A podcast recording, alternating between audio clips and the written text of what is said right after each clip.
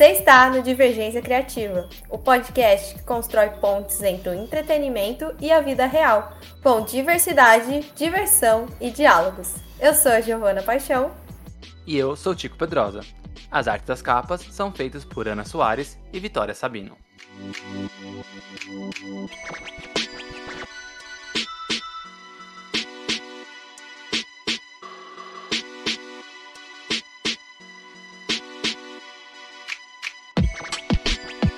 A adolescência é um momento cheio de transformações. São inúmeras pressões sobre o futuro, o que a gente vai fazer, que faculdade a gente vai fazer. É uma escolha só que vai né, é, percorrer aí a vida inteira. E aí soma outras diversas incertezas sobre quem somos, quais grupos queremos fazer parte para conseguir ser aceitos, e, e é isso, né? É, é muito problema na nossa cabeça. E teve uma série que virou uma sensação, assim, foi um sucesso total nos últimos anos, que conseguiu sintetizar em um único lugar, em uma única produção, diversos problemas relacionados à adolescência. Tanto relacionamento abusivo, drogas, sexualidade, identidade de gênero e uma assim, uma porrada de temas em total, que é a série Euforia. Euforia foi a série que estreou em 2019 na HBO, né, no canal HBO. Só que ela só teve a segunda temporada este ano no serviço de streaming HBO Max, né? Isso porque por conta da pandemia ela ficou ali em hiato, né? então teve todo esse tempinho sem nada. Para quem não tinha HBO ali em 2019, ainda conseguia assistir a série pelo antigo sistema on demand que não existe mais, que é o HBO Go.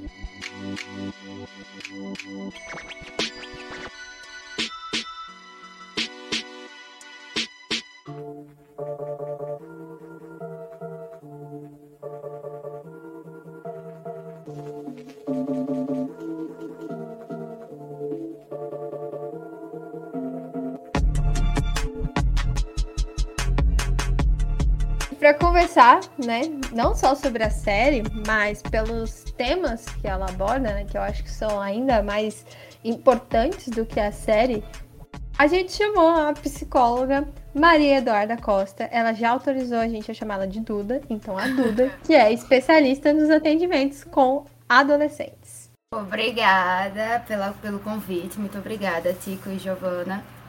É um prazer estar aqui, certo? Como eles falaram, me chamo Maria Eduarda, mas fica à vontade aí para quem quiser é, se referir a mim como Duda. Bom, eu sou psicóloga, né?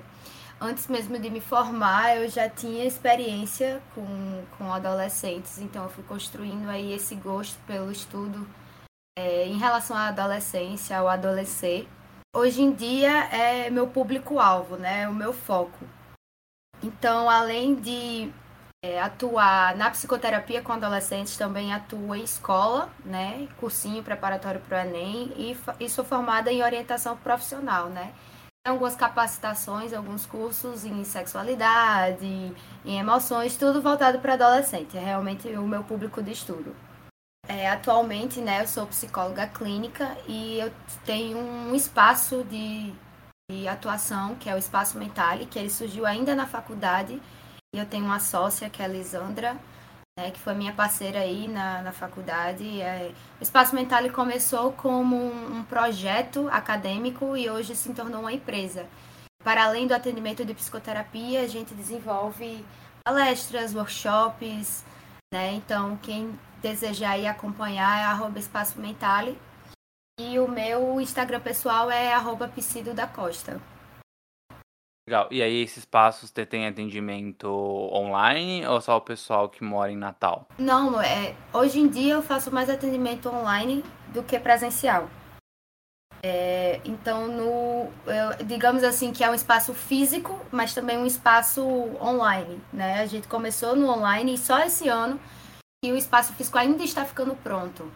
A gente ainda está passando por obras. Então, no momento, é, o espaço online é, realmente está tá mais crescente, digamos assim. Que massa. Vai para o céu, né, Giovana? ah, vai. A pessoa que resolve é, tratar da, da fase mais confusa, eu acho, do, do ser humano, realmente tem que ir, tem que ir pro céu direto. Não pode fazer curva, não. E é um momento super importante. A gente sabe da importância da primeira infância, a formação tal. Mas eu acho que na adolescência, não sei se posso estar errado, né? É, é, isso é opinião de leigo, a Duda pode, pode me corrigir.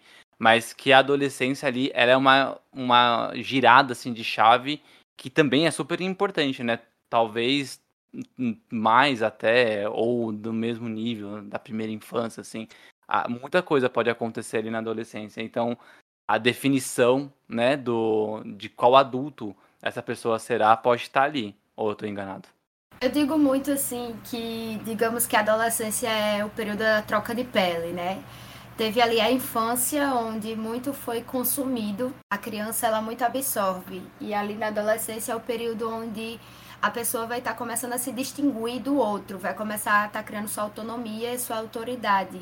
Então é meio que uma ressignificação de tudo, né? É, Antes a gente só absorvia o que os outros traziam. Agora eu estou começando a mastigar e ver se é isso mesmo que eu quero. E começar a ter opinião própria. Então eu considero que é realmente uma virada de chave. E antes de começar a falar sobre essa euforia toda aí dos adolescentes, ou da série Euforia em si, a Giovanna gosta de falar essa palavra, né? Que a gente stalkeou, a gente foi stalker né?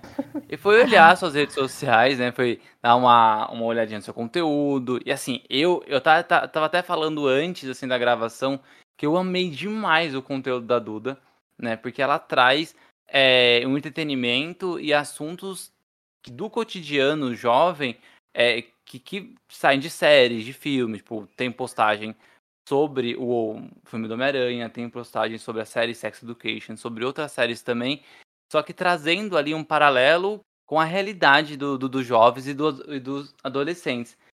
Então, a gente queria saber, né, como surgiu essa ideia, né, como você pensou, nossa, vou, vou trazer esse paralelo aqui que vai ser legal para eu conseguir falar com eles, dialogar com eles melhor. Eu acho que essa visão começou ainda quando eu estava no polo da adolescência. Eu percebia que me cativava mais uma aula, me cativava mais, é, enfim, é, as dinâmicas dos professores quando eles traziam conteúdo de filmes, de séries, de livros e faziam esse paralelo assim com a literatura, né? Então eu pensei, é, caramba, se isso me cativa, é, com certeza eu posso utilizar isso hoje em dia com os jovens. Eu comecei dando, digamos assim, aula de desenvolvimento socioemocional. Então eu usava das séries, dos filmes para que nas aulas de desenvolvimento socioemocional é, eles tivessem insights e também captassem é, a atenção deles, porque no online a gente sabe que é, se tornou cansativo você ficar em frente a uma tela. Então a gente, é, eu digo muito que a vida imita a arte, né? Então séries e filmes eles não são feitos do nada. Eles precisam se basear em algo, em alguém, né? Quando se cria um personagem, ele é feito para que outras pessoas se identifiquem com aquilo. É, uma série, um filme, ele, é, digamos assim, causa pertencimento, né, engajamento, viraliza a partir da identificação que uma pessoa, quando ela está assistindo, ela cria, né? O público, ele se identifica com aquele enredo, com aquele personagem, seja algo que ele já vivenciou ou seja algo que ele gostaria, desejaria de ter vivenciado. Então, eu gosto muito de ressaltar isso nas postagens, né? Porque facilita a forma de abordar alguns temas que são tão importantes e de uma forma mais dinâmica. Né? Os adolescentes, eles não curtem você chegar e querer meter aquela de tiozão, tipo, uma coisa meio chatona, meio, né? Então eles precisam se envolver por uma identificação. E aí é isso que eu faço quando eu relaciono os filmes e séries com a realidade deles. Eu acho que é uma, uma estratégia muito, muito boa, né? Porque essa parte Principalmente série, filme que eles mesmos estão assistindo, né? Não é uma coisa muito distante do que eles estão vivenciando, né? E aí, surge também uma das perguntas clássicas que a gente sempre faz, que é o que, como, né? Então, para a gente começar a contextualizar as coisas, o que é o adolescente, né? O que é essa fase da adolescência, que a maioria, provavelmente, das pessoas que estão ouvindo ou já passaram ou estão passando por ela, por que que existe essa ebulição, eu gostei dessa palavra, ebulição de sentimentos e sensações quando você tá né, nela, né, na adolescência? O adolescer, digamos que é uma fase nova para nossa sociedade, né? é, se a gente vai olhar para a história, a gente vê que ou você era criança ou você era adulto. Então não existia esse meio termo. Você estava brincando, no outro dia você já estava ajudando seu pai na agricultura, enfim. Então antigamente é, essa transição não existia. E por isso que até hoje é meio que difícil, tanto para os adolescentes quanto para quem está de fora e para quem estuda, definir essa visão né, do que é adolescência. Alguns de, é, vão olhar para a idade, né, ali dos seus 11 aos seus 17, outros vão olhar ali para a questão do desenvolvimento é, fisiológico, da puberdade. Né? A puberdade é uma fase da adolescência, mas não a adolescência. Outros vão olhar para o social, que é a questão de você é, escolher uma profissão. Então, são várias as formas hoje em dia de se olhar o que é a adolescência, né? É muito doloroso, é muito dolorido, porque até hoje eles vivem nessa fase do nem, né? Nem criança, nem adulto. Tipo, você não pode fazer mais isso porque você não é mais criança, mas você também não pode fazer isso porque você ainda não é adulto. Então, é uma, um, um fator de muita confusão, né? Para além do social, tem o fisiológico, como eu falei, né? de fato é uma ebulição hormonal. São muitas mudanças, muitos processos de formação, é, tanto neurofisiológicos, é, hormonais, em relação ao aumento da liberação de cortisol, por isso a questão do estresse, a questão de desenvolvimento das mulheres, né? Desenvolvimento de ser, menstruação, enfim. É, tudo isso vai trazer essa ebulição de sensações, de sentimentos, essa questão dessa, dessa confusão, esse caos que muitas vezes o social cria dos adolescentes. Não é à toa que chamam muitas vezes adolescentes de aborrecentes, né?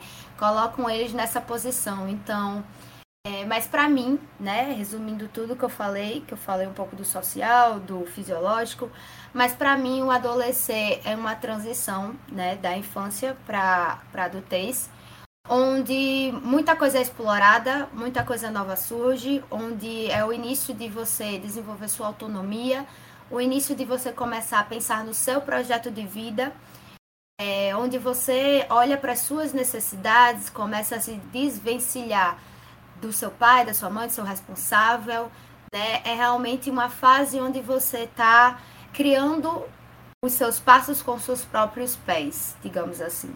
Uma coisa que eu acho engraçada quando a gente fala de da fase da adolescência é que geralmente, geralmente não, né? Todos os adultos já passaram por, por ela. E aí você comentou sobre essa ah, aborrecente, ah, ah, o rebelde. Só que todos os adultos passaram por essa fase, sabe como foram a, a, as complicações ali que, que, é, que essa fase ela, ela acaba apresentando, cada um em sua geração, eu acho que as gerações vão mudando e a nossa percepção sobre adolesc o adolescente também muda, mas sempre há um momento né, difícil, né, um momento de transição muito brusco. E eu acho engraçado como a gente vira adulto, a gente esquece disso, né? E aí entra nesse estigma quando a gente vai repassar isso pro adolescente, né? Ah, é frescura, ah, é rebeldia, mas não se lembra que há não muito tempo também, né, é, teve as suas, em aspas, frescuras, em aspas, rebeldia, né? Exatamente. É, existe muito essa, essa visão de tipo, ah, essa fase é fácil, ah, você não sabe o que te espera, agradeça hoje, porque quando você for adulto, aí é que as coisas vão piorar. Tipo, tem muito essa, digamos assim, quando você é, envelhece, falando de idade, né, você menospreza o mais novo. É, tanto que eu chamo isso de adultocentrismo, que é outra pauta que é quando você menospreza o outro pela idade, né? Quando na verdade você minimiza as experiências que ela pode ter passado, mesmo não sendo a quantidade de experiências ou a qualidade das experiências que você passou. Gostei dessa palavra, eu vou adicionar no meu, no meu vocabulário, viu? Adultocentrismo. Gostei. Você é um adulto centrista. É. Vou xingar todo mundo assim agora. Qualquer coisa lá no, no, no, meu perfil, no meu Instagram, tem um destaque falando sobre. Se quiser olhar. Aí, ó. Já fica a dica. Já vou sair daqui aprendendo muito já. Bom, agora falando da série, né? Ou melhor, dos temas que envolvem a série. É só um, um dado assim bem bacaninha, né? Quando a série estreou em 2019 lá na HBO, ela teve já um bom, uma boa aderência com o público, né? Teve a pandemia, ficou sem, sem a série. Acho que talvez instigou mais o pessoal a assistir. Porque dois anos depois, agora na, na HBO Max, a série teve um aumento de 300% na sua audiência. Né? Tudo bem, a gente tem já o streaming, que é outra forma de assistir, e aí pode ter, ter tido mais acesso, mas mesmo assim é um número absurdo, né? E aí, Duda, é, o que, que você acha que, que pode ter tido ali para esse sucesso da série? Por que, que ela chama tanta atenção dos jovens, mas eu tenho certeza que não é só o jovem que, que assiste. Então, como essa atenção também chegou aos adultos, às pessoas de outras idades? Então, né, uma coisa que me chama atenção é que a classificação da série, ela é, é proibida para menores de 18 anos, né? Só que ela relata é, questões de adolescentes. É, mas ao mesmo tempo, os personagens são interpretados por adultos que têm assim a faixa etária média de 25 anos para cima. Uma coisa é como você falou, né? A questão de estar tá nos streams realmente é, permite que pessoas que são menores de 18 anos tenham acesso de uma forma mais fácil, sem tanta, digamos assim, vigilância, que não seria essa palavra, dos responsáveis. E isso dá essa liberdade. Mas o que é que faz essas pessoas quererem assistir, né? Identificação não me entenda mal, não estou falando que essas pessoas elas se identificam com o que acontece na série, mas de certa forma com o sofrimento dos personagens. Se você for ver, todos os personagens eles passam por algum sofrimento, por alguma questão interna é, muito dolorosa, né? Uma questão muito delicada. E como eu falei anteriormente, a adolescência ela perpassa, ela atravessa por muitas questões, muitos conflitos, muitas dúvidas muitos questionamentos, né, que envolvem sexualidade, enfim, é, os temas que abordam na série. E acaba que as pessoas elas se identificam com essas temáticas, é, com os conflitos que essas pessoas passam. E além disso, os acontecimentos da série, elas exploram coisas diferentes que os jovens têm curiosidade de experimentar. Né? É um cuidado que se deve ter, porque na adolescência é muito aflorado a, a vontade de experienciar, de experimentar, de explorar. Então, é, os, os, jovens, eles é, têm curiosidade em estar tá assistindo aquela série pela, pela abordagem das temáticas, né? Pela, é, é digamos que não é de uma forma atrativa, mas é de uma forma curiosa, né? Eu não sei se vocês conhecem, mas digamos assim, na época que eu era adolescente, é, a série que era em alta, que tratava das mesmas temáticas, assim, dos mesma faixa etária, era Skins. Eu até cheguei a assistir na época. Não sei se vocês lembram, se vocês já viram Skins. E assim, eu, o que eu mais percebi era o sofrimento dos adolescentes, sabe? E como consequência, aqueles adolescentes daquelas séries, eles utilizavam né, entorpecentes e outras coisas para fugir desse, desse sofrimento, que eu acho que é algo que a gente pode até falar mais para frente. Mas, de fato, eu acho que a identificação com o sofrimento, e não vamos negar que alguns desses jovens, eles passam sim por algumas questões que a série retratam. É, não vamos fechar os olhos para o abuso sexual, não vamos fechar os olhos para a pornografia infantil, não vamos fechar os olhos para os problemas com as drogas, porque existem sim jovens que passam por isso. A série trata de uma de várias temáticas muito importantes, mas são delicadas. Precisa ter cuidado de como elas chegam a esses jovens. Mas de fato, as temáticas elas são atrativas, tanto para jovens como para o público mais 18, que é o público para qual ela foi destinada. Só para curiosidade, a Skins, ela aqui no Brasil, ela chegou com o nome de Juventude à Flor da Pele. Né? E ela tem na Netflix, acho que são sete é... temporadas, se não me engano. Ela tá na Netflix agora. Pra quem ficou órfão de euforia, né, que ela terminou esse domingo, aí você já pode já maratonar skins. Até, até você terminar a maratona, aí são sete temporadas, já lança a próxima temporada, ou de, de, de euforia. Ou não, né? Porque, né, que, que o pessoal consegue assistir muita série aí em pouco tempo é um absurdo. Eu morro de inveja disso. Nossa. Mas eu confesso que se eu fosse o pessoal que está assistindo Euforia, eu dava um tempo de série nesse estilo, porque não vamos dizer que ela não é pesada, ela é, né? Não, não, não trata da adolescência de uma forma romantizada, ela realmente traz o lado confuso da adolescência de uma forma bem é, não digaria, não, eu não diria caricata, porque ela não exagera. Realmente retrata o que pode acontecer e o que acontece com alguns jovens. Mas não é agradável, né? Não é algo agradável de assistir por muito tempo, considero eu. Então, a gente, não faça o que eu, eu falei, tá bom? Retiro o que eu disse. Vão assistir, sei lá, Avatar, sabe que a Giovanna adora. Vai assistir Smallville, que tem 10 temporadas também, sabe? É... Vai ter um filme novo da Pixar na mesma temática, mas é Pixar, então vai ser um pouco mais tranquilo. Se chama Red, Crescer é uma Fera. Vai assistir essa, vai estrear dia 11 de março. Eu falo isso por um comentário que a Zendaya fez no Twitter. Não sei se vocês viram, quando lançou a segunda temporada, ela falou que, tipo, cuidado aí, vão assistindo com calma, o negócio é pesado, pode gerar gatilho, então vão com calma, entende? É, teve uma super preocupação de todos os atores, né? Principalmente depois do sucesso que foi a primeira temporada. Eles falarem, galera, então, assistam só se vocês estiverem preparados, né? Se não tiver ninguém com passando por um momento muito difícil, porque a série não é cheia de flores, né, frufru? Ela é muito pesada, muito densa e ela fala de assuntos muito complexos.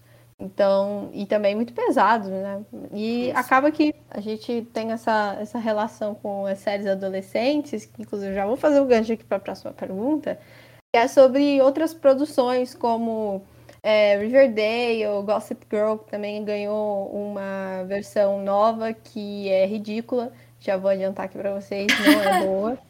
Não assistam. Brincadeira, vão, eu estudo ali do que você pode fazer, você, você vai se contorcendo a cada episódio.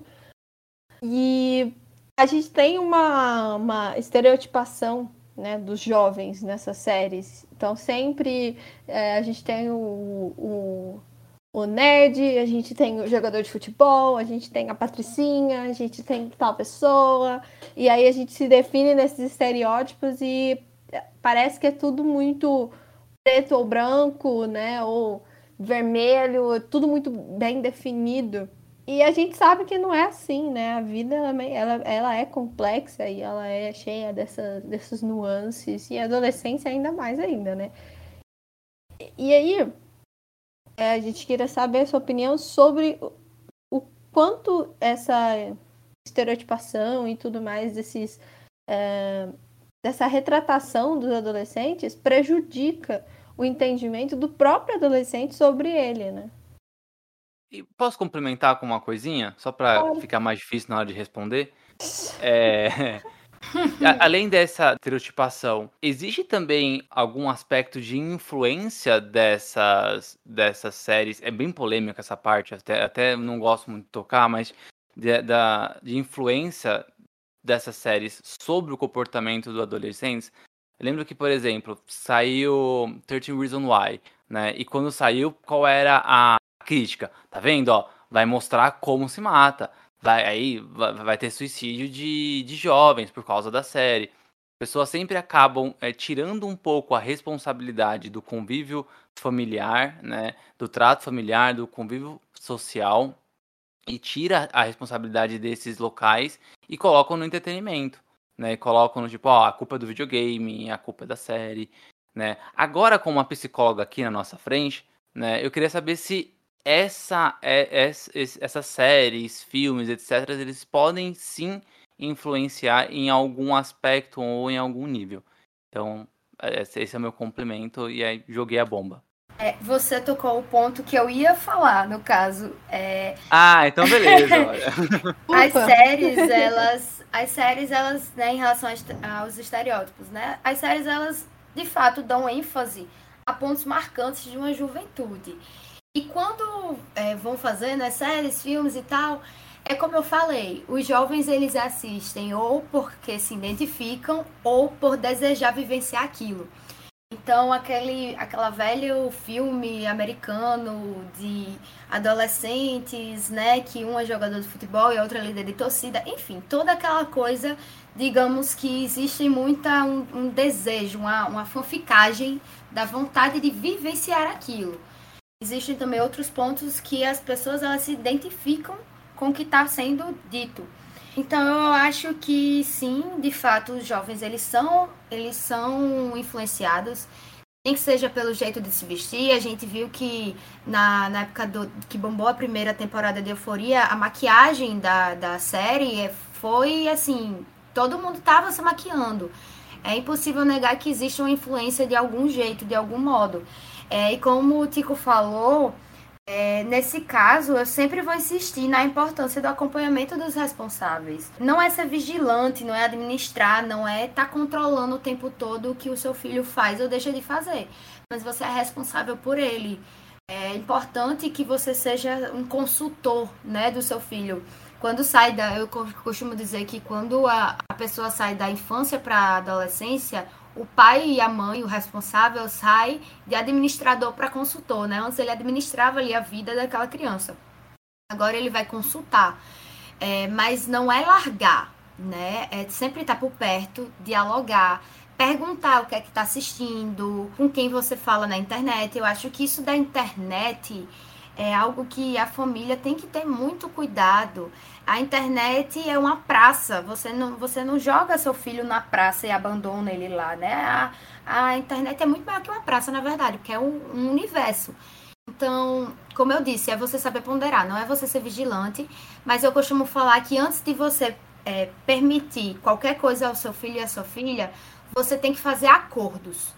Né? E os acordos, eles não vão ser impostos pelo responsável. Os acordos vão ser de, é, em comum com o adolescente e com o responsável. Então, ó, filho, filha, é, essas séries aqui você pode assistir comigo, tá? Se você quer assistir Euforia, deixa eu assistir com você, que aí a gente conversa sobre as temáticas que aparecer, né? Não, não quero. Então, filho, não, não vou gostar muito se você assistir sozinho, porque é uma série de classificação é, para maiores de idade e tal. Ah, mãe, é, quero muito jogar tal jogo. Ah, deixa eu ver esse jogo, como é que é, fala sobre o quê.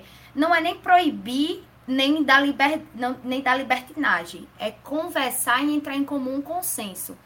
Sabe? É, eu, eu, eu acredito que os pais não podem fugir dessa, dessa responsabilidade e nem fechar os olhos para o que está acontecendo, né? Se os pais fingem que essas temáticas que as séries tratam, como a de 13 Reasons Why, que falou sobre suicídio, essa que fala sobre abuso, sobre drogas, se os pais fecham os olhos para isso, é, os filhos não vão é, fechar também não. Eles vão conhecer essas temáticas, seja no Google, seja com amigos, seja assistindo série, as temáticas vão estar ali, eles vão conhecer, eles vão aprender. Agora, cabe eles aprenderem de uma forma saudável ou eles aprenderem de uma forma é, prejudicial. É, e é difícil encontrar esse caminho do meio, né? É, como um pai, assim, como pai, como mãe, como, como um tutor, né, responsável de uma, de, um, de, uma, de, um, de um adolescente.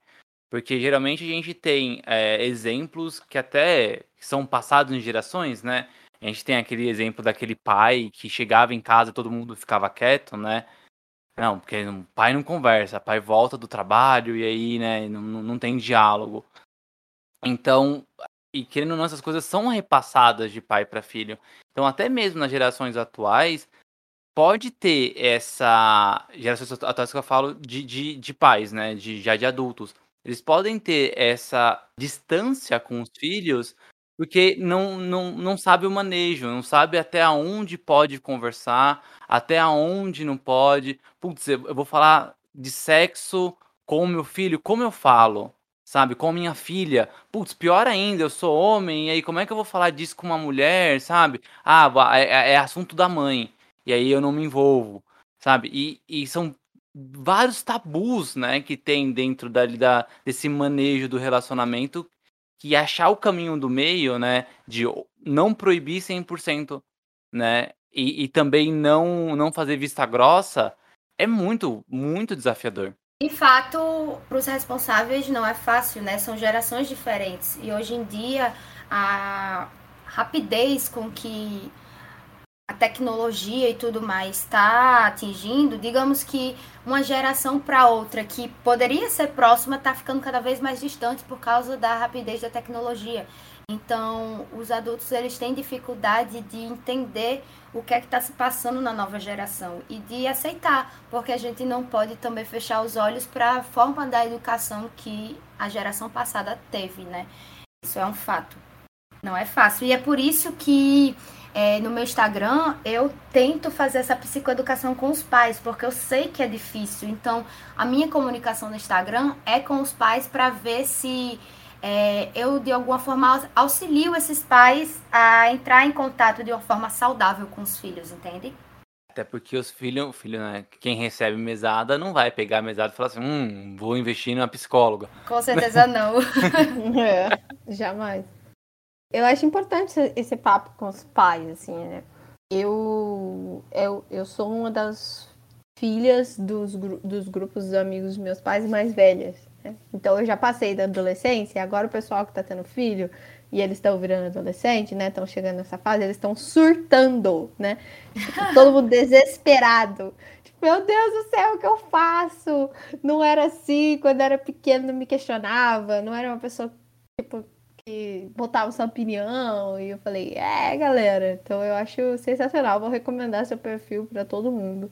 Todos os pais. Falar assim, assiste tudo isso aí, aí a gente conversa depois. Ou então surge, ah, porque na minha época não tinha isso, e na minha época não ah, era assim. Um clássico. É, acontece mesmo.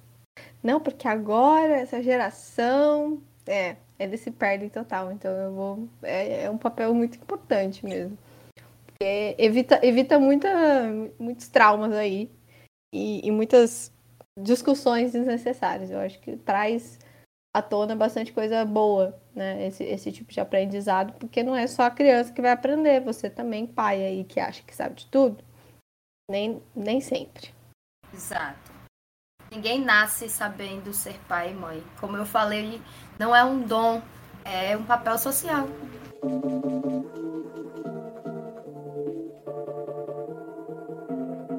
A gente falou, né? A gente chegou a comentar sobre os estereótipos, né? A gente até comentou sobre esse possível preto no branco ali que é mostrado no, no entretenimento, né? E a gente tem outro estereótipo que também é bastante usado, é a sexualização do, do corpo, geralmente feminino, né? E aí você tem é, a importância do, do, das meninas terem seus fartos, quadril delineado, sabe, ser magra. Tem os meninos também, né, que é sempre aquele culto ao, ao corpo forte, né. É, eu entendo que isso, sei lá, né, ah, ah, pode ser bom porque eles olham o corpo de uma forma saudável ou não, só tem ponto negativo. Existe algum, algum local, né, o caminho do meio, né, ou algum local é, saudável sobre esse culto ao corpo? Óbvio que eu sei que quando chega na sexualização é, já, já é um problema, né? Então existe, né? E a própria série Euforia também pincela bastante, né? Pincela quase pinta a parede é. inteira, né? Uma parede sobre... inteira. É uma guarnica que eles fazem. É. Né? Um então eu queria saber, né? Se tem esse caminho do meio, sabe? Tem como você olhar teu corpo sem você ter tanta essa esse foco na sexualização, nesse, nesse corpo perfeito, que, nossa, pode ser tão danoso, né, para muitos jovens? Então, eu poderia passar 24 horas falando sobre essa temática, que é muito complexa e assim. Quando a gente fala de sexualidade, a gente fala de algo que vem desde o nascimento, certo? É, quando você vai lá é, limpar o xixi, limpar o cocô, você tá pegando na vagina, no pênis daquela criança, você tá sensibilizando ela. Então, é, naquele momento, já é um momento onde deve se começar o respeito entre o responsável daquele bebê, daquela criança, com o corpo dela. Né? Eu costumo falar que é interessante que o pai e a mãe peçam licença para tocar no corpo da criança, é, ensine quem pode quem não pode. É, tudo isso vai mostrando para a criança, né, inicialmente, um respeito com seu próprio corpo. Quando vai a criança crescendo, ela vai começando a descobrir o seu corpo, começando a tatear, muitos pais reprimem. É, porque acha, já vê de uma forma erotizada. Então vamos distinguir sexualidade de erotização. A sexualidade é o seu contato saudável com seu corpo. É, é, você olhar de uma forma prazerosa, é você ter um contato bom, positivo e saudável. A erotização já é esse lado que fere o pudor, né? Que é de forma mais indecente, mais obsceno.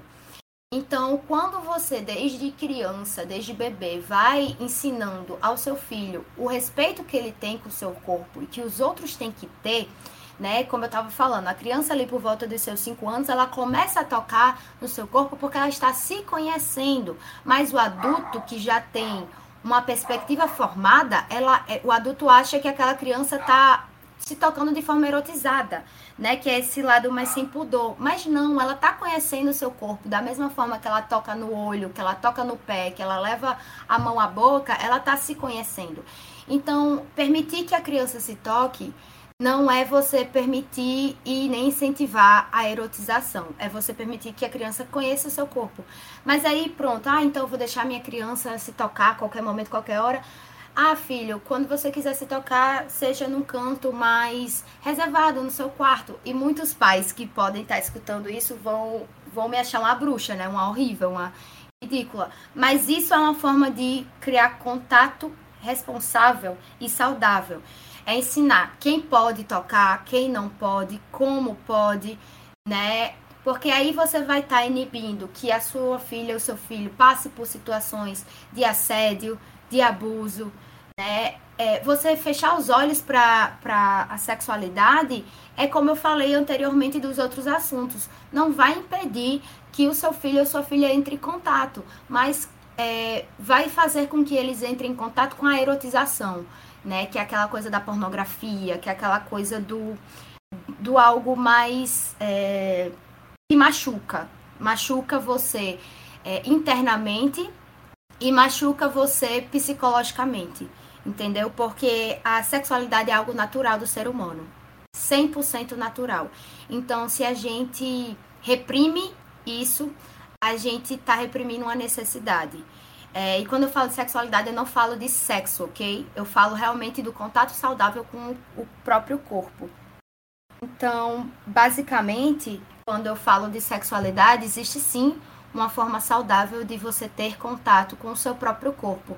Mas a gente sabe que não é fácil porque a gente vive numa sociedade de padrões e quando falamos de mulheres, mais ainda, né? Então, por isso que eu digo, quando eu falo de sexualidade, eu falo também do machismo, eu falo das questões da masculinidade tóxica, eu falo da hipersexualização do corpo da mulher, que inclusive uma das personagens, né, na primeira temporada ela passa por isso, né, que são, ela enquanto adolescente tem jovens é, bem mais velhos falando, nossa, como você cresceu, nossa, como você está desenvolvida.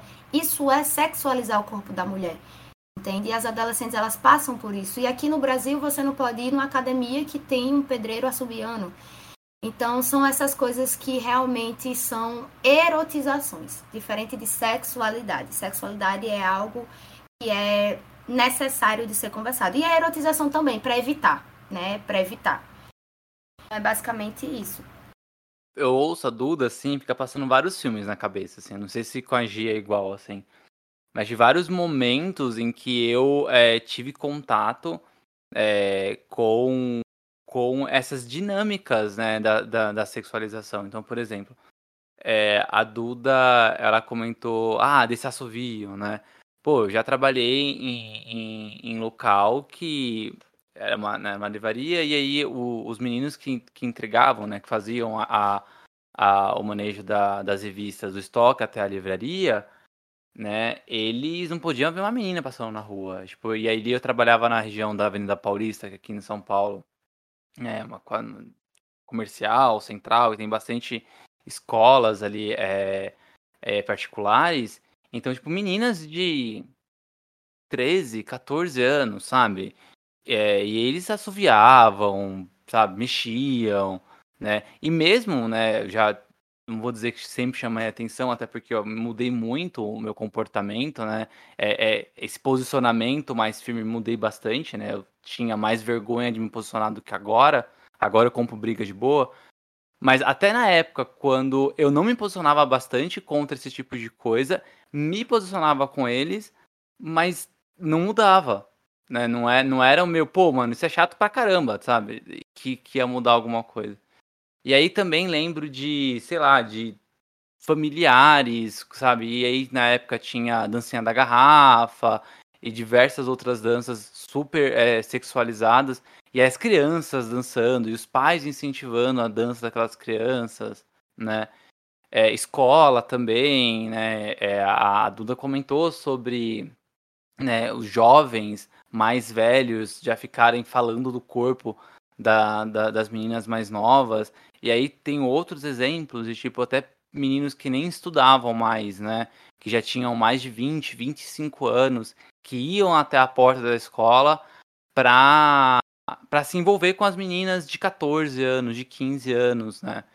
Então, o, o quanto isso é, é, é, é, muito absurdo quando a gente começa a colocar isso na mesa, mas tá aí, né? Existe, infelizmente existe. E aí, por isso que eu acho que essa série choca tanto, porque ela fala de algo absurdo, mas que existe, né? É. Tem a outra série que a gente já citou também, que é Sex Education, que pra mim ainda é a melhor série de retratação. Ah, pra mim também. Adolescente.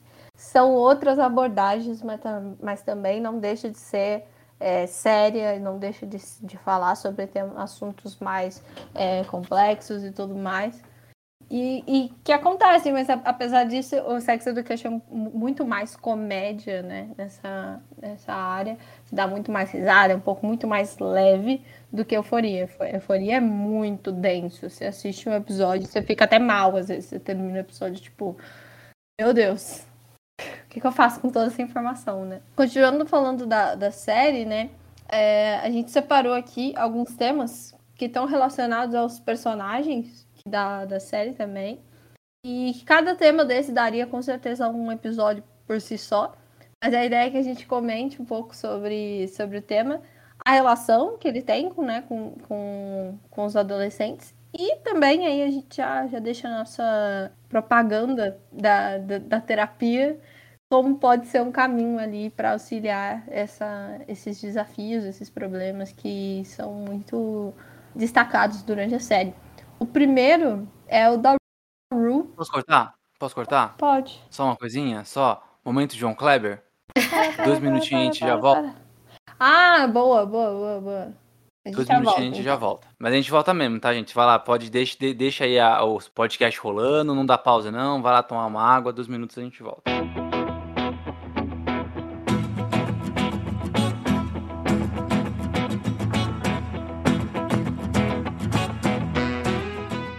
Chico, eu sei que às vezes a gente tá meio zoado e não quer abrir a câmera, né?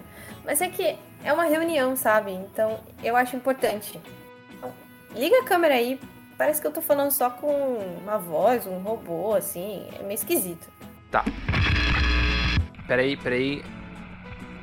Pronto. Liguei. Ah, e sim! Nó! Que camiseta bonita! Diferente. Acho que eu nunca vi você com ela, não. É nova? É sim. É, é, então, eu demorei pra, pra ligar a câmera justamente porque eu tava escolhendo né, a minha camiseta. Eu fiz várias personalizadas lá na Lab 41. Peraí.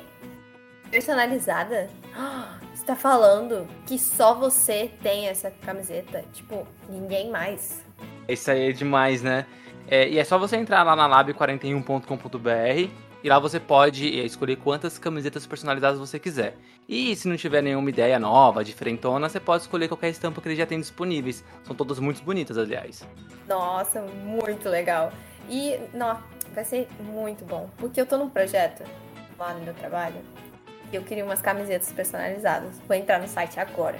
Entra sim, entra sim. Porque lá na Lab 41 você pode pedir uma, uma só, né? Tipo, uma camiseta se você quiser ou pedir várias. Aí pode ser pro trabalho, torcida de time, uniformes, vixi, nossa, dá pra pedir pra um monte de coisa. E qual que é o site mesmo? É lab41, né, L-A-B, bemudo, 41.com.br.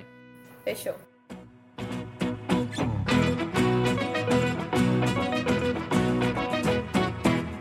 Voltamos, acabou o momento de John Clever, né? A gente o, o, segundo Faustão, os reclames do Plim Plim, que não é mais Plim Plim. Aliás, eu, eu assisti a, a estreia do Faustão na Band e eu fiquei esperando ele errar né? Só que aí o programa não é ao vivo, então não, ele é obviamente gravado. não errou. Né, ele é gravado. Ele mandou um reclame da Band, eu falei, puta. Aí depois eu pesquisei na internet e ele errou. Ele ah, falou reclames do Plim ah, Plim. Ah, claro, né? Só que. 30 anos falando. A, a edição deixou. É uma pena, mas tudo bem, né? Fazer o quê? Então, bora lá. O primeiro assunto está relacionado à personagem principal, né? Que é a Rue. Que às vezes a gente esquece que ela é a personagem principal, porque a série vai focando nos outros personagens também. Mas ela é a, a dona da série, basicamente, que é interpretada pela Zendaya, né? Ou Zendaya, não sei como cada um aí tá pronunciando. E a Rue, ela é viciada em drogas, né? Drogas, eu acho que eles destacam algumas, mas eu não vou lembrar agora quais são. Mas não é uh, maconha, não é isso. É, não é nem cocaína. ela, ela é mais viciada em remédio, né? Tem, isso tem muito disso, tem muito destaque em outras séries.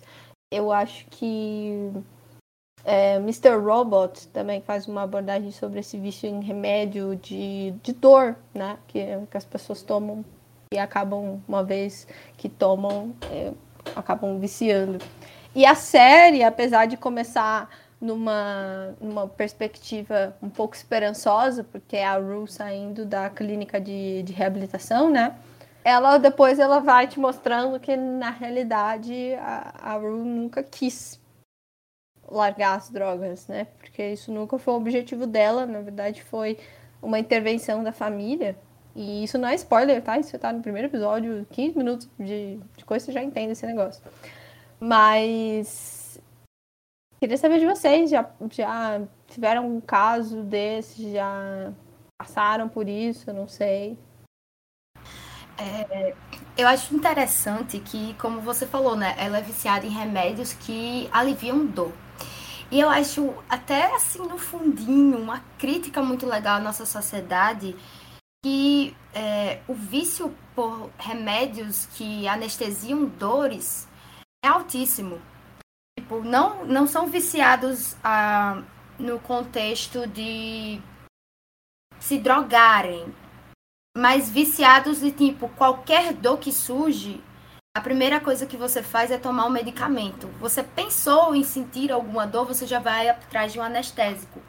E no caso da Rue, ela tenta anestesiar uma dor mental, né? Ela tenta é, tomar aqueles remédios porque eu, eu acho que no primeiro episódio também ela fala que ela se sente em paz. Então a busca por essa pelo, pelo uso desses medicamentos é para que ela anestesie uma dor mental, que se eu não me engano ela tem depressão, né? Então, é, muitos dos jovens eles buscam por, por drogas, enfim, para anestesiar um sofrimento.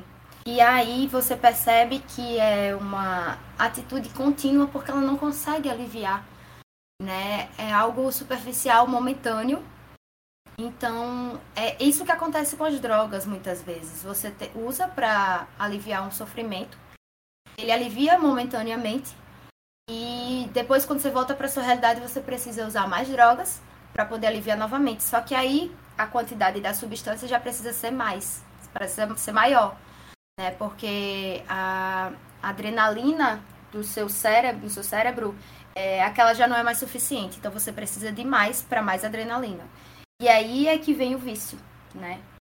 Quando falam de dependência química, né? Eu acho que esse termo ele ele é super pertinente, na verdade, porque é uma dependência mesmo, porque as pessoas elas enxergam ali naquela, naquele medicamento, naquela droga, uma fonte de recompensa, uma fonte de alegria, uma fonte de alívio, e aí acabam que só conseguem ter esse tipo de alívio enquanto estão é, se medicando ou se drogando.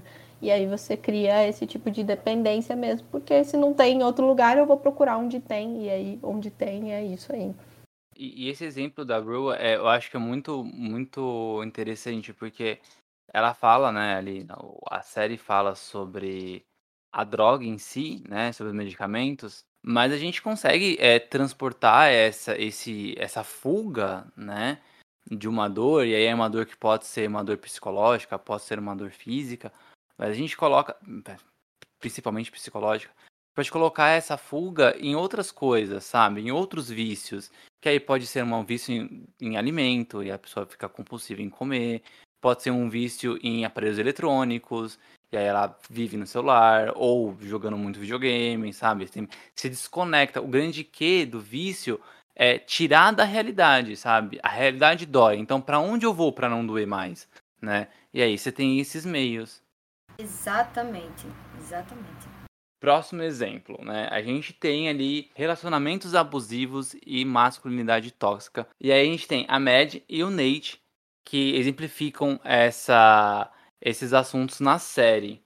Que também é outro, outro tema muito pertinente para os jovens, e não só jovem, né? Você vê é, masculinidade tóxica e relacionamento abusivo em todas as idades, mas é algo, é, é, um tema que ficou muito recorrente nos últimos anos, né? Se fala muito sobre isso, se fala muito sobre é, o que, que é o machismo, né? As coisas que antigamente, em aspas, podiam e agora não pode mais, né?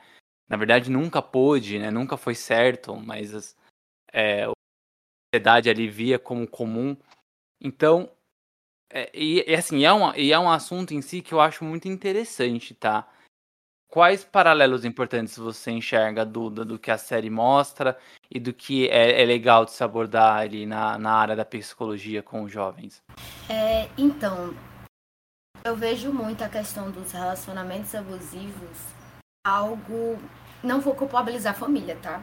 Mas, é, digamos que é raiva né, e agressividade extrapolada de formas não saudáveis. Eu vou tentar explicar de uma forma melhor. É, todos nós, a gente tem e deve sentir todas as emoções. Só que a nossa sociedade, ela reprime muito algumas, como a raiva, a tristeza, tipo, você não pode sentir, né? Então, muitas vezes as formas que elas são canalizadas são de formas que é, não são saudáveis. E isso acontece porque na nossa sociedade existe um patriarcado. Né? Então, quando a gente fala de um relacionamento abusivo, a gente fala de um homem que ele está acima de uma mulher. É, e esse homem ele é autorizado a utilizar a sua raiva e a sua agressão para bater nessa mulher. E a mulher ela tem que ser submissa, ela tem que aceitar. Então, existe essa cultura entranhada, né, enraizada. E aí, quando eu falo que o, o relacionamento abusivo é, é raiva é, descontada de uma forma errada, eu não tô tirando a responsabilidade do homem, jamais. Né? A gente sabe que é crime e a gente sabe que as mulheres, elas são vítimas. Muitas vezes elas não conseguem sair dessas relações porque elas se sustentam naquele falso amor. Existe um ciclo no relacionamento abusivo, né? Onde é, existe o ápice do ato, o homem bate na mulher, depois ele se arrepende e pede desculpa, né? É, eles vivenciam a lua de mel, que é aquele momento de super amor, tudo tá tudo bem, e volta a repetir o ciclo. A violência, o arrependimento, a lua de mel, a violência, enfim. Isso é retratado na série. A gente pode ver que isso acontece de uma forma bem explícita. O Nate, ele é agressivo, se arrepende, eles vivenciam aquela lua de mel. Isso acontece diversas vezes. E ele coloca essa forma agressiva como forma de, pro, de proteção, né? Como se ele estivesse protegendo a Maddie. E a Maddie aceita, porque ela vê é, dentro da família dela a situação dos pais. E ela até fala, né, pra mãe: Eu não quero terminar assim como você. Então ela acha que o Nate está protegendo ela. É, e a mulher ali em nenhum momento é responsável pelo que está acontecendo, ela é vítima, né? É um relacionamento muito complicado, né? Eu, eu lembro que eu fiquei muito mal assistindo a série e, e vendo isso acontecendo e tudo mais. E aí eu acabava o episódio ficava, meu Deus do céu. E a gente vê a raiva que o Nate tem pelas questões da família, né? Que a família é aquela coisa conservadora e tal. mas só no papel. Então ele tem. É, o pai deles. eu assisti, eu maratonei agora, então tá tudo muito fresquinho. o pai deles falam, caramba, será que é, inconscientemente meus filhos eles têm essa raiva dentro deles pelo que eu faço, mesmo sendo escondido, que na verdade não é escondido, né? Porque Nate sabe de tudo. Uhum, então, uhum. É, até alguém na família fazer terapia, o ciclo não é quebrado. Mas lógico que a, a informação ela deve chegar nas pessoas. Então, a gente deve falar sobre abuso sexual, sim, deve falar sobre agressão contra a mulher, porque a informação também é uma forma de prevenção. Então, isso também quebra ciclos, né? E denuncia também. Bom, aproveitando, Duda, eu queria é, fazer uma pergunta sobre esse tema e, e também eu acho que até dar outros exemplos de abuso, né? Você comentou sobre a agressão física, mas a agressão psicológica, ela também é, ela é um abuso, né? É, e então meninas, né, que esteja ouvindo isso agora e tá passando por situações de abuso psicológico, não espera também, né, a, a, chegar a de fato ir pro físico para falar assim, ah, agora eu fui abusada. Eu acho que o psicológico ele pode machucar tanto quanto, correto? Com certeza, com certeza. O abuso psicológico é uma das primeiras é, etapas que a gente sabe que pode finalizar com feminicídio. Então, é se atentar sim, porque o abuso psicológico, ele é um indicativo de abuso e pode ser denunciado e é crime da mesma forma. E, e agora uma pergunta: o oposto também pode acontecer de você é, passar por um relacionamento abusivo, mas uma mulher como abusadora, eu entendo que tem uma sociedade que ela é patriarcal, que ela é machista, que se isso acontece, deve ser tipo uma porcentagem muito pequena, né? Mas pode acontecer também, ou geralmente isso sempre está vinculado com, com masculinidade tóxica? Então, é muito raro. Pode chegar a acontecer assim, mas é como você falou, é, é bem mais raro.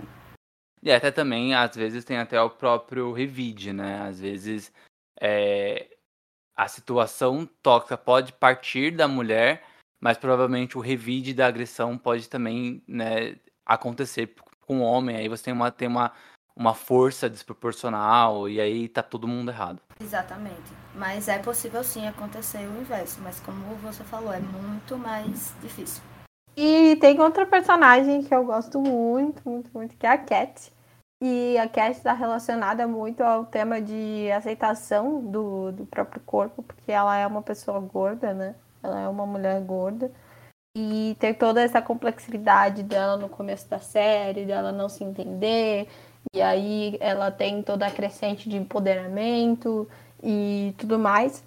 E eu acho que a gente já falou um pouco sobre essa mudança né, do, do corpo na adolescência, mas ainda mais quando a gente foge um pouco dos padrões, né? Como que é essa aceitação, como que ela deve ocorrer, como você enxerga ela e como a série retrata, você acha que é um bom exemplo é, então, isso da aceitação do corpo é realmente uma etapa muito complicada na adolescência, principalmente para as mulheres, mais uma vez. É, porque tem toda a questão que a gente retratou anteriormente, né? A sexualização do corpo, a necessidade de seguir um padrão. Então é nessa fase que muitas vezes, nessa série não retratou, mas tem outras séries que no momento eu não estou na memória o nome, retrata sobre bulimia, anorexia, então são pontos né, de, que estão envolvidas com essa pauta do corpo. É, em relação a Cat, é, a gente percebe que ela tem um, um, problema de ser aceita, né, por causa do seu corpo, por causa do estereótipo, e ela tem uma dificuldade de se aceitar também como consequência. Ela utiliza da internet para é, de uma forma se autoafirmar, né? Teve um vídeo dela que vaza e é, as pessoas começam a elogiar ela. Então é meio que uma necessidade de ser aceita. É, a partir do momento que as pessoas começam a elogiar ela, ela começa a se sentir aceita e ela começa a entrar nesse mundo, né? E é até um, um ponto que se deve ter cuidado, né? Os responsáveis aí e, dos adolescentes, porque é, as questões que envolve a internet hoje em dia está crescendo. E aí o que é que acontece? Os, os pais, eles muitas vezes não procuram se atualizar, né? O, faz parte do que do que está sendo envolvido na internet. Mas quando você tem filhos, filhas, crianças, adolescentes, é sempre importante estar tá por dentro, porque, por exemplo, hoje em dia tem, é, por exemplo, o sexting, né, que é quando você faz nudes, manda mensagens de texto erótico, são simulações, né, e como consequência muitas vezes ganha dimensão pública, né, quem salva, quem divulga pode ser punido por essa pornografia infantil juvenil. Então tem que ter esse cuidado com que os jovens eles estão publicando, né? E uma coisa também mais delicada do que o sexting é o grooming, que são pessoas mais velhas, né, na internet com perfil falso e tenta fazer amizade, pede foto, né, íntima e utiliza essas fotos como ameaça, para ameaçar, né? E aí, o que é que acontece? De certa forma, o que a, o que a Cat passa é, não é algo legal, não é algo positivo. Né? São homens mais velhos e aquilo é pedofilia sim. Então, é, tem que se atentar também para essas formas do uso da internet. Eu acredito que um dos grandes problemas para mim da, da primeira temporada é eles não apertarem essa tecla de que isso é problemático, sabe? Eles, eu entendo que toda a jornada dela de aceitação própria passa por esse caminho, mas eles não denunciarem isso como algo que não é certo e só levarem isso para o lado positivo, para mim é um dos grandes erros assim da primeira temporada, porque é é pornografia infantil, mesmo que Exatamente. as pessoas que estão consumindo não saibam disso, é. E eles são pessoas mais velhas e tudo mais, e isso nunca é muito levantado na primeira temporada, e eu fico um pouco agoniada lembrando disso. Eu fico, meu Deus do céu, isso tinha que estar um grande alerta, assim, pá, pá. Mas não, não foi retratado.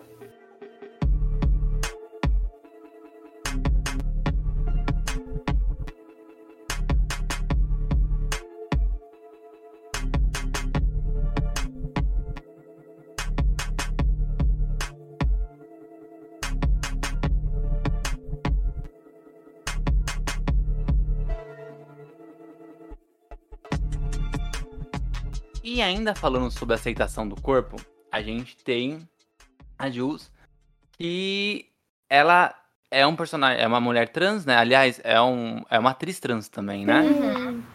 Então a gente tem essa, esse, isso de é, aceitação do corpo, mas é de uma forma completamente diferente, né? Que é uma pessoa trans. E os relacionamentos virtuais, né? Então, que hoje mais do que nunca é normal eu, com 14 anos, já tive namoradinha no UOL, no chat do UOL. Claro, né? você teve. Claro. É, o chat do UOL, é sério. Chat do UOL. Não, eu não tô duvidando de, de vocês, é porque realmente era bem, bem comum, é. né? Antigamente tinha, tinha os fakes no Orkut também, né? Ah. Sim, sim. E aí conversava no MSN, cheguei a ter ICQ também. Então, tipo, é, se ali, quando eu era adolescente, já tinha, hoje então tem muitos outros outros meios, né? Tem até um que é conhecido pelos adultos, né? Que é o Tinder. Então você tem ali é, formas virtuais de conhecer pessoas. O Tinder não é para você ficar no virtual, você acaba conhecendo depois. Mas há também, né, relacionamentos, relacionamentos à distância. Hoje com Zoom, Meeting, você consegue pelo menos conversar com a pessoa. WhatsApp tem chamada de vídeo, você consegue conversar com a pessoa, né? Já é de uma forma diferente do que era antigamente. Então era outra, outro, outro assunto, né, pra gente conversar, puxando aí para essa ainda para essa aceitação do corpo, mas agora para as pessoas trans e até mesmo é, em questões de sexualidade e orientação sexual. E também sobre essa, esse relacionamento virtual, né? O quanto também ele pode ser prejudicial e também benéfico ali. Qual que é o caminho do meio dele? Eu gosto muito do caminho do meio.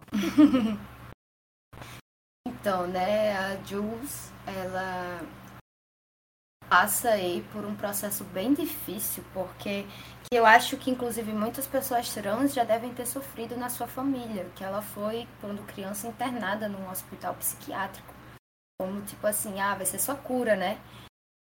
É, então essa, essa transição para ela não foi fácil.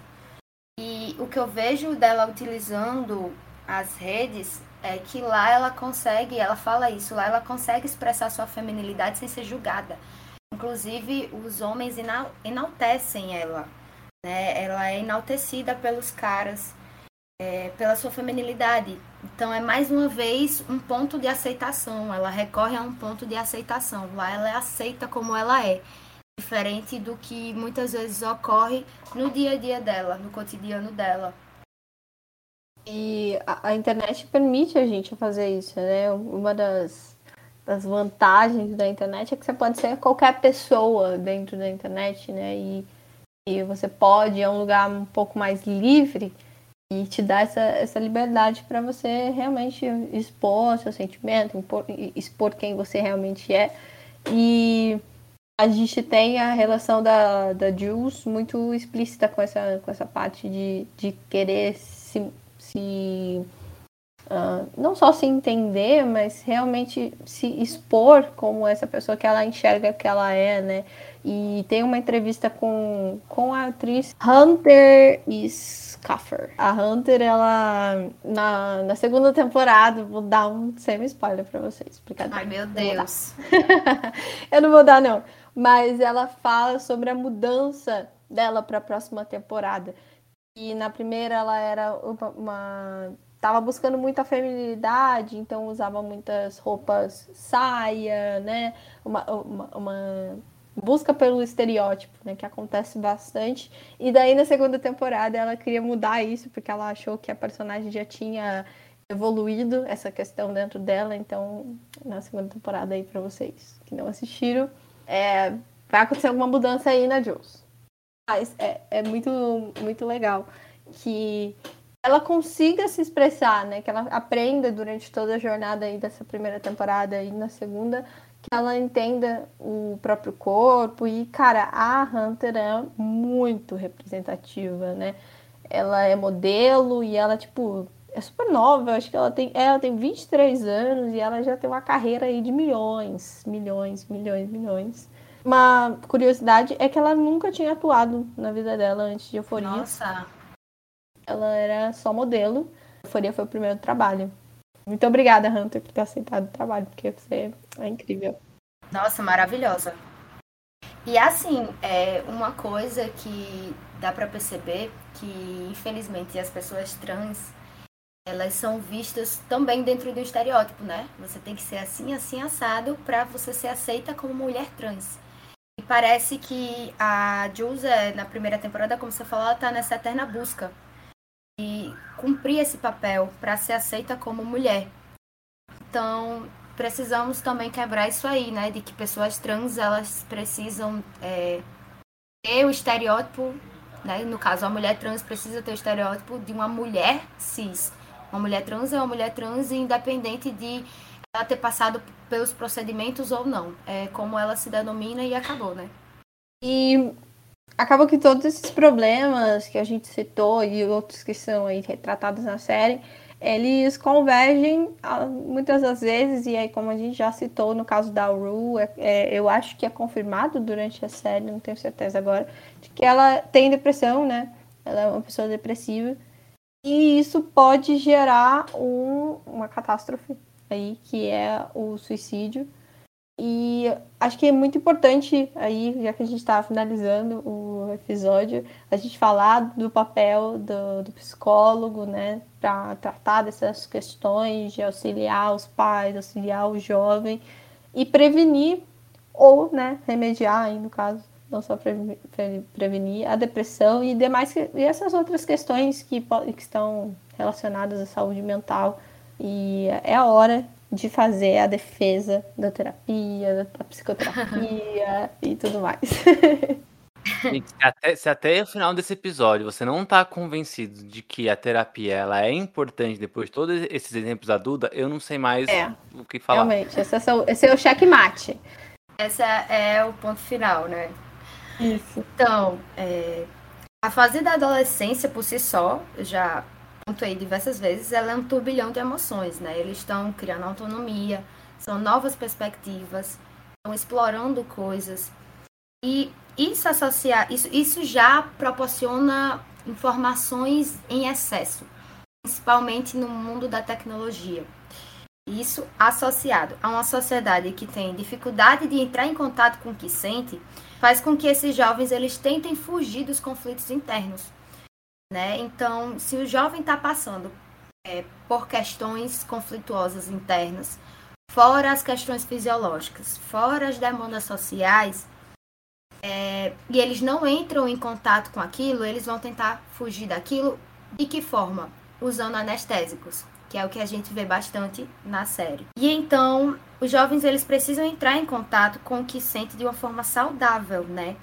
Eles precisam escutar as suas necessidades e um ambiente que ele se sinta acolhido. E é por isso que, tipo assim, o principal ponto da psicoterapia com adolescentes, eu considero a criação de vínculo, né? A criação de confiança. Porque eles precisam se sentir é, à vontade, eles precisam sentir confiança no terapeuta para falar abertamente sobre os seus conflitos internos e interpessoais. E isso vai também para os responsáveis desses jovens. É, eles precisam sentir que eles, que eles têm abertura, que eles têm possibilidade e que é confiável de falar sobre as temáticas com os responsáveis, que ele não vai ser julgado, que ele não vai ser punido né, ao falar sobre temática X ou temática Y. Então, é, muitas vezes os jovens se fecham por receio do julgamento do responsável. É, e aí vem a terapia. A terapia ela vai auxiliar nesses conflitos internos, vai auxiliar nesse turbilhão de emoções, vai auxiliar a ele entender o que está sentindo, que muitas vezes os jovens eles não conseguem nem denominar suas emoções. Não só os jovens, né? Hoje em dia os adultos também não conseguem nem descrever o que está sentindo. E aí essa necessidade de entrar em contato para lidar de uma forma saudável com isso, né? Porque senão, se não for de uma forma saudável, é, vamos para outra polaridade, que é a forma disfuncional, a forma que pode se botar tudo a perder. Então eu considero que a terapia é esse caminho do meio que o Tico falou que é você lidar com as suas sensações, seus sentimentos, seus percalços, suas inquietudes, é, junto de um processo. Não vai, o processo terapêutico não vai impedir que os adolescentes passem pelo que eles passam, mas vai auxiliar eles passarem de uma forma saudável. Se eu não estivesse fazendo terapia, eu fazia. Eu vou, eu vou fazer outra, vou chamar outro psicólogo. Pode ter dois? Acabou. Acabou rápido, Giovana. Acabou muito rápido. Ai, nossa, vamos, vamos inventar mais coisa aqui para conversar. tá, vamos uma pergunta aí. É... Passa a cor preferida, a gente já perguntou isso pra outra. É. Verde. Por quê? Não sei, não sei. Minha cor preferida é verde. Talvez o contato com a natureza, sei lá, que eu gosto. Eu adoro verde também. Eu já tive o cabelo verde. Ai, que massa. Espero que vocês tenham gostado aí, os ouvintes também, vocês que me convidaram. Para quem não sabe, eu sou de Natal, Rio Grande do Norte, né? Vocês aí, é, não sei se vai ter audiência de Natal, vou mandar para a galera escutar. Então, para todo mundo. Vou é mandar. Foi muito bom, adorei esse convite, foi inesperado, mas olha aí, né? É, a, as redes sociais proporcionando esse encontro. É o lado bom, é o lado Verdade. bom aí do, do Mark Zuckerberg. Pelo menos alguma coisa ele fez direito. Verdade, foi muito bom também. Gostei demais do episódio. É, é, eu gosto de episódio. Eu já, já falei isso pra Gi uma vez, já falei em, alguns, em outros episódios. Eu gosto de conversas que eu me sinta burro. mas não de forma pejorativa, sabe?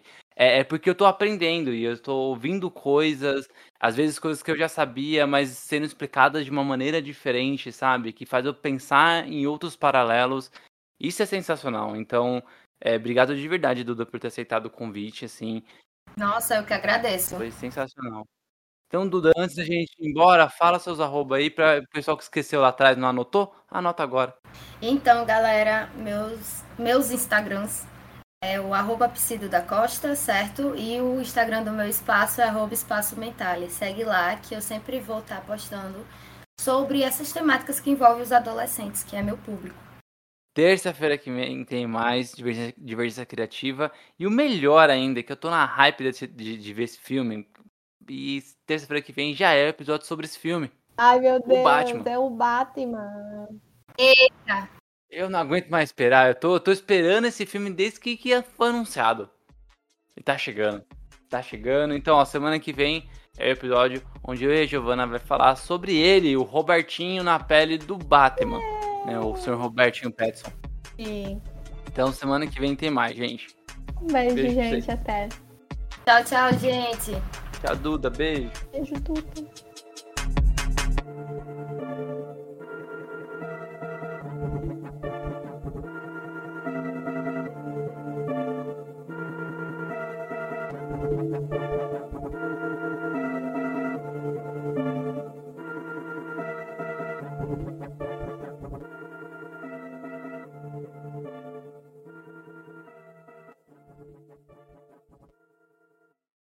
Você acabou de ouvir esse episódio maravilhoso e, peraí, ainda não segue a gente nas redes sociais? Então tá esperando o quê? Podcast, arroba Divergência Criativa, ilustradoras, arroba anarte.soa com dois N's e itsartv e apresentadores, arroba paixão.gil e arroba tico underline pedrosa. Entre também em nosso site, divergenciacriativa.com.br. Te vejo na próxima.